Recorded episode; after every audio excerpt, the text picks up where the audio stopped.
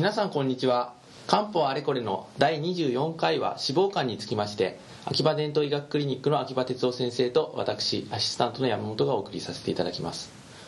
では先生早速ですが、えー脂肪肝というものに対して漢方ではどのように考えてどのように治療するんでしょうか？そうですね、まあ、私たち医師の中では脂肪肝というのは、まあ、およそその、まあ、病気としても軽いもので、はい。あの特段こう治療するような対象にはあまり、まあなまあ、なりにくいという感方感じ方があると思うんですね。はい。ただあの会社の検診やらドッグやらではなどでは盛んにこれがあの超音波それからまあもちろん血液性化学でチェックされますのでええ。皆さん大変心配されるわけですよね。はい。まあ、あのメタボリック症候群などと同様に、まあ、ごく近年の、はい。まあ、なんて言うんでしょうかね、まあ、着脚を浴びるようになった病気ということができるのかもしれません。はい。まあ、私は、まあ、あのごく大雑把にこう体の中の余分なカロリーが、まあ、あの行き場を失って肝臓にまあ蓄積されるということで起こるというふうに、まあ、思っておりますので、はい。ちょうど今のあのメタボリック症候群に対する漢方治療などとほぼ同義に考えていいんじゃないかと思うんですよね。なるほど。脂肪肝自体がそれ自体が悪さをするということはほとんど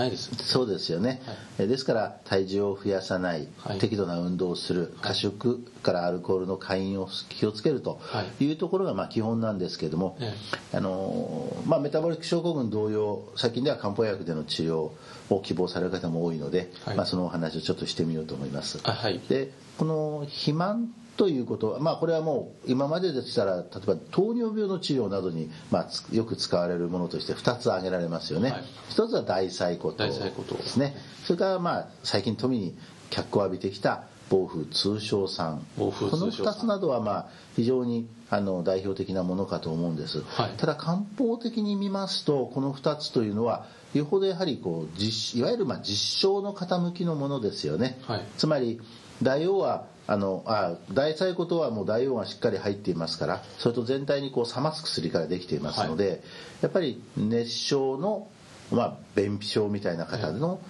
に通じをつけることがまず一つあの役割としてありますよね、はい。暴風通常酸に至ってはもっと徹底しておりましてあの中には、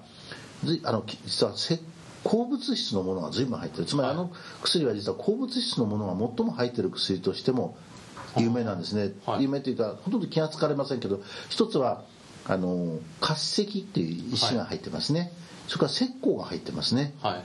それから、えー防症つまりあれは今ではあれですか含水硫酸ナトリウム？あるいはリュークかな、ええ。そういうもの。確かそういうようなものですよね。少し塩化えもももともとは塩化マグネシウムで今は硫酸マグネシウ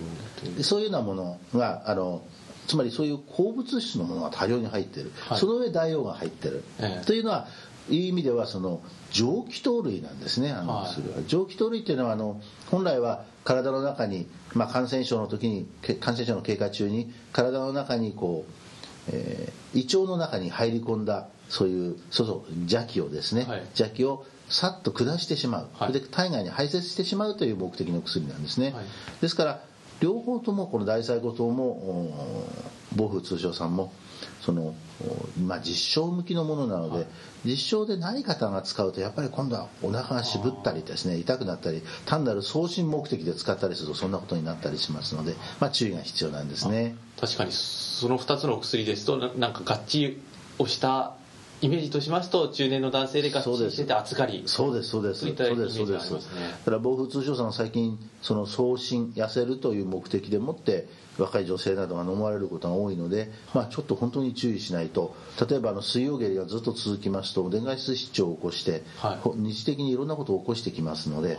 漢方薬を飲んでなんか具合が悪くなったという、まあ、そういうこう 漢方薬には責任のない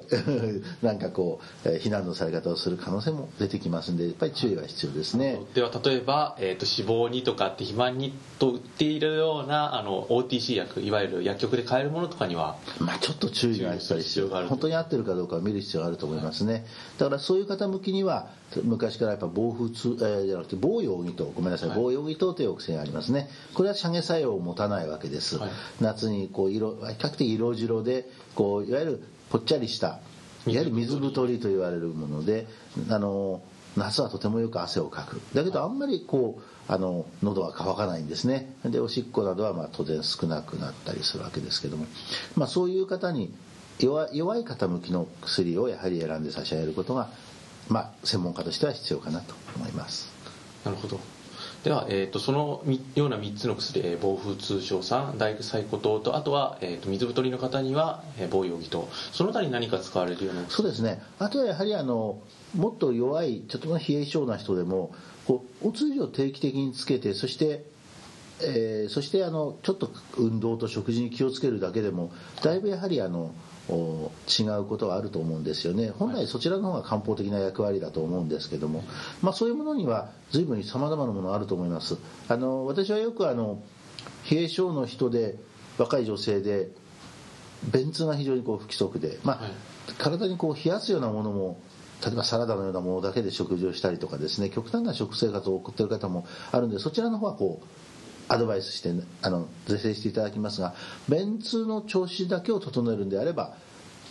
えーと、軽視化、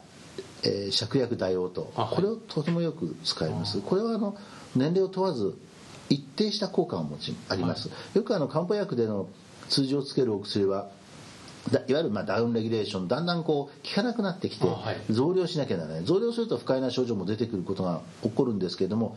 軽視化芍薬大王とはそれが少ないんですね、はい、あの芍薬がしっかり入っていることがどうもそういうこう結果をもたらしているのでこれは非常におすすめです、はい、いわゆるこれは温下と言いまして温めて下す、はい、温めて通常つける先ほどの防風通症酸大細胞糖などは寒下の薬であるのに比べて、はい、あのこれがおすすめなんですね、はい、ですから防四儀糖だとちょっと通はつきませんので、えー、先ほどのような方で通じがつかない、え通じが普通であるという方にはよろしいんですけれども、やはりあの冷え性で胃腸が弱くてしかも通じが不規則だという方の場合には、はい、軽視化芍薬大応糖これがちょうどその先ほどの大細胞糖やあの防防風通症酸と同じような効果が期待できるんではないかと思います。なるほど。よくわかりました。そうしましたら本日はこれで、え時間になりましたので第何回ですね。第24回ですね。脂肪肝については終わらせていただきます。